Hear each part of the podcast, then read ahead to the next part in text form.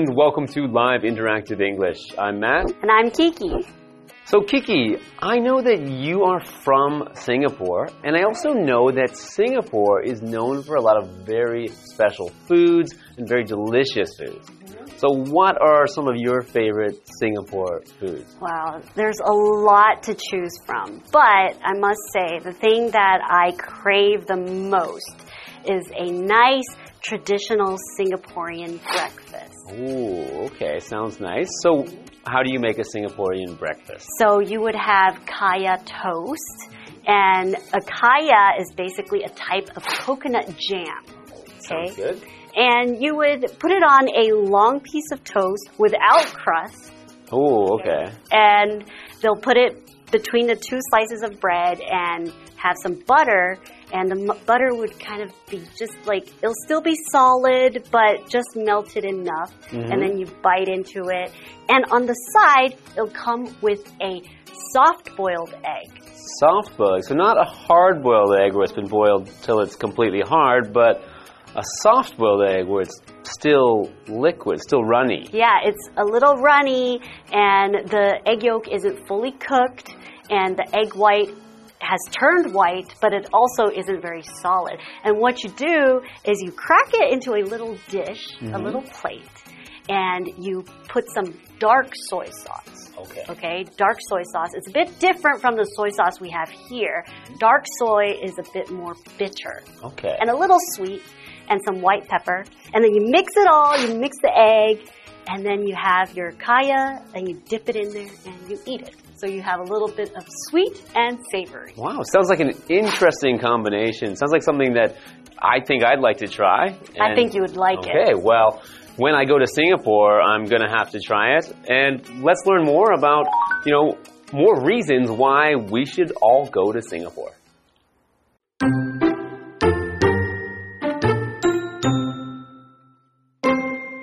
Mixing old with new, Singapore's architecture is a huge part of the city's character. Raffles Hotel and the National Gallery Singapore provide a look into the city's past. Marina Bay Sands, on the other hand, shows the country's ultra modern present. This impressive structure is made up of three towers joined at the top by an observation deck where you can enjoy great views across the city. Another must see is the Gardens by the Bay. Here you can walk on raised platforms beside the famous super trees and visit the Flower Dome, the world's largest glass greenhouse.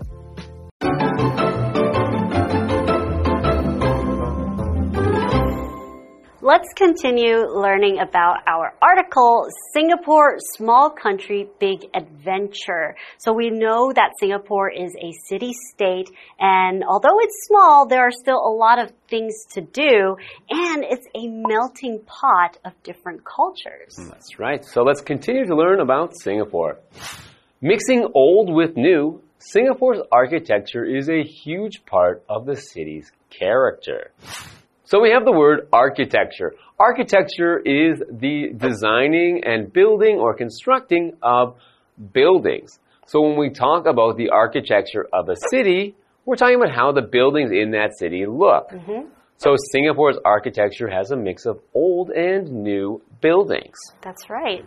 And the architecture in Singapore is very unique because, again, you get to see all these different cultures in the architecture, Okay. which includes the colonial buildings mm-hmm. and even you have these Chinese shop houses and things like that. And that's all a huge part of Singapore. Great. So, speaking of the colonial architecture, we have Raffles Hotel and the National Gallery Singapore provide a look into the city's past. Marina Bay Sands, on the other hand, shows the country's ultra modern present.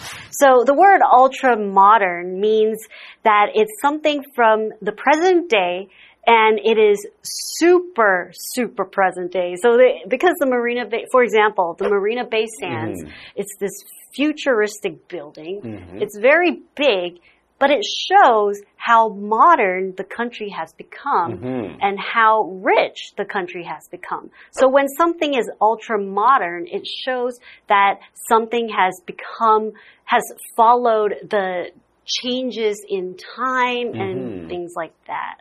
And we also have the word bay. Bay is a noun and it's basically a large part of the sea and where the land curves inwards. So where the sea comes in towards the land. And a part of Singapore, while Singapore is an island state, an island country, they have several bays where the ocean comes inland. hmm And this one being Marina Bay, right? That's right. And an example sentence would be they walked along the bay and enjoyed the smell of the ocean. So let's continue with the article. This impressive structure is made up of three towers joined at the top by an observation deck where you can enjoy great views across the city. Mm-hmm. Okay, so I know I've seen I've seen this building before. And the observation deck on top kind of looks it looks like a ship. Yeah, it looks like a spaceship. yeah, it looks yeah. So it's like a ship on top of these three large, very high towers. It's very impressive to look at. It's a very impressive structure. So a structure is a that's a noun and it's something that has been built or constructed. So things like buildings or towers, things that stand up from the ground are structures. So for example, Taipei 101 is a huge structure that can be seen from across the city. Now, we also have the word tower, and that is a noun. And when we think about the word structure, sometimes we'll also think about tower mm-hmm. because it has something to do with a building, right? So a tower is basically a tall structure or a tall building. And usually they're narrow, okay? So in the olden days, we have castles that mm-hmm. have towers, and the tower would be the narrow part that sticks out of the whole building itself. Mm. So, an example Lisa walked up the stairs to the top of the tower. Let's get back to our article.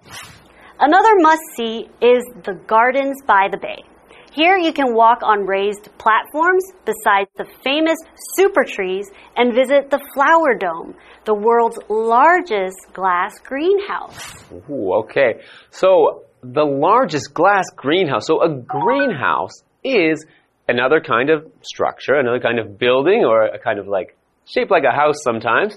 It's a place for growing plants. So it's a kind of building that lets in the light from the sun, but keeps it warm so that it doesn't, the plants don't get too cold. And it can allow you to, you know, grow plants from tropical countries in places where the weather is much colder, like in Canada. If you have a greenhouse, you can still grow tropical plants in your yard, in your greenhouse. Usually they're made of glass or plastic to allow the sun to come in. For example, my mom has a greenhouse in her garden so that she can grow those tropical plants. Okay, so that was some interesting stuff about Singapore, but we're going to learn a lot more when we come back after the break.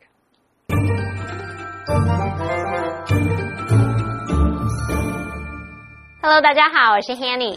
新加坡是一个多元化的国家 ，Kiki 老师有用到文化大熔炉来描述，那我们就补充一下，melting pot 就可以指熔炉的意思喽。好，那么课文接着介绍了新加坡的建筑新旧融合，那么像这个 Raffles Hotel 来佛士酒店就是富有殖民时期特色的建筑哦。老师们这时候有用到一个形容词 colonial，c o l o n i a l。colonial 可以形容是殖民地的、殖民地时期风格的。好，那另一方面，这个滨海湾金沙酒店则是展示了新加坡非常现代化的现状。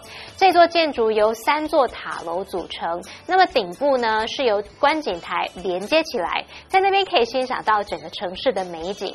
还有一个必看景点则是滨海湾花园，你可以走在这个天空树旁边高起的平台上来参观世界上最大的玻璃温室。好，来看单字 bay，bay 它表示湾或是海湾。那么 Kiki 老师在讲解时，他用到 inward 这个副词，i n w a r d，inward 可以表达向内的、向中心的。下一个单词 structure，它可以指建筑物、结构或是结构体。那么 tower 它表示塔或是塔楼，greenhouse 则是指温室。那补充单字 ultra modern，它可以形容是超现代的、极其现代化的。这时候 Kiki 老师他要用到 futuristic，就是把 future 后面的 e 去掉，加上 i s t i c，可以形容未来的、未来感的，或者是极为新潮的。好，这边两个重点，我们进入文法时间。我们来看第一个重点是 on the other hand。表示另一方面，这个副词片语可以摆在句首或句中，用来表示跟前面叙述不同或是有对比的情况。例如，Ian is a quiet person. His sister, on the other hand, is lively and talkative. Ian 是个安静内向的人，另一方面，他妹妹则是活泼又健谈。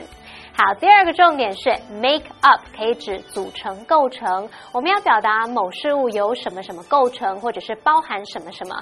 来看主动用法就是组成部分加 make up 加整体。那被动用法就是整体加上 be made up of 再加组成部分。举例来说，numerous islands make up the country。也可以说，the country is made up of numerous islands。那个国家由许多岛屿组成。这句话课文中。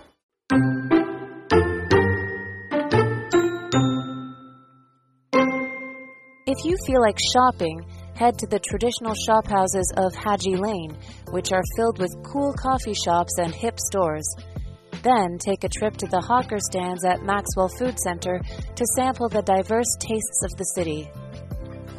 The chili crab and bak kut are influenced by foods across Asia, but stand out as unique Singaporean creations. So, come to Singapore if you want to experience delicious food, rich culture, and beautiful architecture. This tiny country proves that good things really do come in small packages.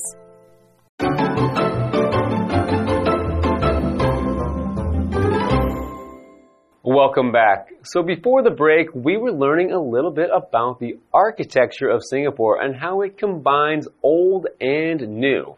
That's right. And as I mentioned, I talked a little bit about shop houses. Mm -hmm. So we're going to find out a little bit more when we continue the article. So, if you feel like shopping, head to the traditional shop houses of Haji Lane, which are filled with cool coffee shops or kopitiams and hip stores. So this area of Haji Lane, it's kind of like a hipster area. So it's a, a lot of fun. It's really cool. And there's a lot of cool art and murals on the okay. shop houses. So if I hang out there, I'll be cool. Yeah. All right, that's where I'm headed. Then take a trip to the hawker stands at Maxwell Food Center to sample the diverse tastes of the city. The chili crab and bak kut teh are influenced by foods across Asia, but stand out as unique Singaporean creations. Okay, so while these foods I think can be found in other countries, they are, you know, have been maybe changed a bit or adapted to the tastes in Singapore, and now they are considered Singaporean creations. So things that were created or made in Singapore. That's right, like bak kut. Mm -hmm. Bak kut teh in Singapore is different from bak kut teh in Malaysia. Oh, I didn't know that. Yeah, they're made differently because due to the ingredients that they were able to get in Singapore mm -hmm. at mm-hmm. the time, so they had to adapt, and that's why they have these Singaporean creations. Very interesting. So come to Singapore if you want to experience delicious food, rich culture, and beautiful architecture. This tiny country proves that good things really do come in small packages. So we have another vocabulary word there, which is tiny. So tiny is an adjective that simply means very small So very small, much smaller than other things. So when we talk about a tiny country, we're talking about some of the smallest countries in the world, just like Singapore is one of the smallest countries. So it would be considered not just a small country, but a tiny country. So for example, Matilda's brother is much taller than her. So she looks tiny when she stands next to him. Mm. Well, today we've learned a little bit more about Singapore. I do have a what do you think question for you, Matt. Mm -hmm. Would you like to visit Singapore? What would you do there? Yeah, I would really like to visit Singapore. I have actually visited before. But I know that, you know, going again for January, that sounds like a lot of fun. And there's a lot of things that I could still experience and do that I still haven't done yet. Mm -hmm. Because, you know, even though it's a tiny country, I think there's a lot of events there that go on throughout the year and a lot of, as you mentioned, a lot of different holidays throughout the years. So I think that, you know, even though I've been there before, there's still a lot of things to do, and I'd like to go have some more of the delicious food there because I can't get enough of that. Yeah, it seems like although Singapore is small, every time you visit, there's always something else happening. Mm. All right. That is the end of our Singapore adventure. I'm happy that you have joined Matt and I, and we will see you guys next time. Goodbye.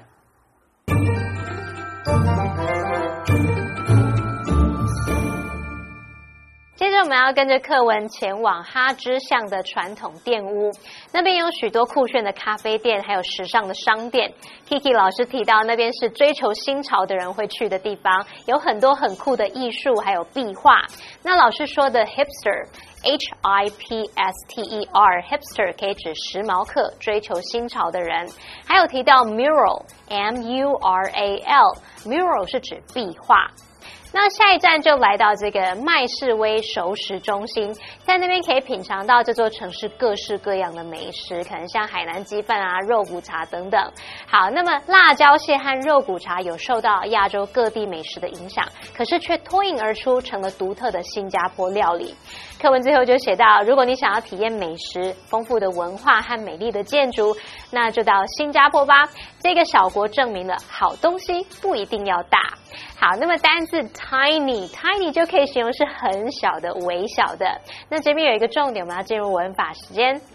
这边我们来学习 stand out，做不及物用，可以表示容易被注意到，也可以指说在一群人事物当中比其他的人事物引人注目、突出。那么后面常常会接介系词，像 from、among、as、against、in 等等，然后加名词。我们来看两个例句。Her pink suit made her stand out from the crowd. 她的粉红色套装使她在人群中格外出众。The white cottage stands out against the green grass. 那间白色小屋在绿色草地上格外的显眼。好，那以上是今天的讲解，同学别走开，马上回来哦。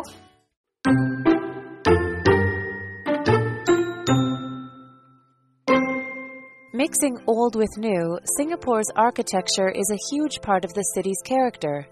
Raffles Hotel and the National Gallery Singapore provide a look into the city's past. Marina Bay Sands, on the other hand, shows the country's ultra modern present. This impressive structure is made up of three towers joined at the top by an observation deck where you can enjoy great views across the city. Another must see is the Gardens by the Bay. Here you can walk on raised platforms beside the famous super trees and visit the Flower Dome, the world's largest glass greenhouse. If you feel like shopping, head to the traditional shop houses of Haji Lane, which are filled with cool coffee shops and hip stores. Then take a trip to the hawker stands at Maxwell Food Center to sample the diverse tastes of the city.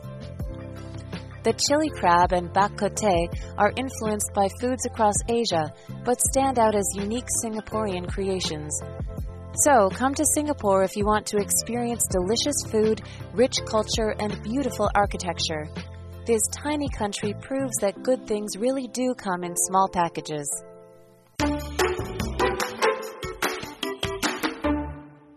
Hey, hey, hey, it's Kiwi on the street. I'm Kiki. And I'm Winnie. BTW, it's time to work on some abbreviation. Let's go make some new friends. 好，今天第一个 abbreviation 就是 JK。 J.K. Rowling or just kidding. 哦、 Oh my god！你抢走我要讲的。 Just kidding. Just kidding. Just kidding. Just kidding. Just kill. you can say the same one. 都都一样. It's just kidding. Very good. Okay, JK Rowling, I like that. That's funny. Did you do your homework?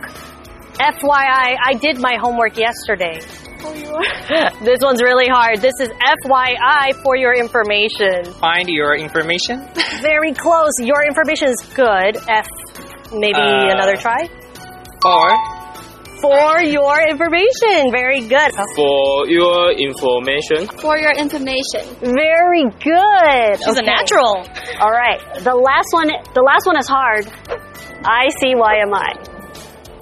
Can I have a hint? Okay, so you have news from yesterday and you want to see it today, you still have a chance.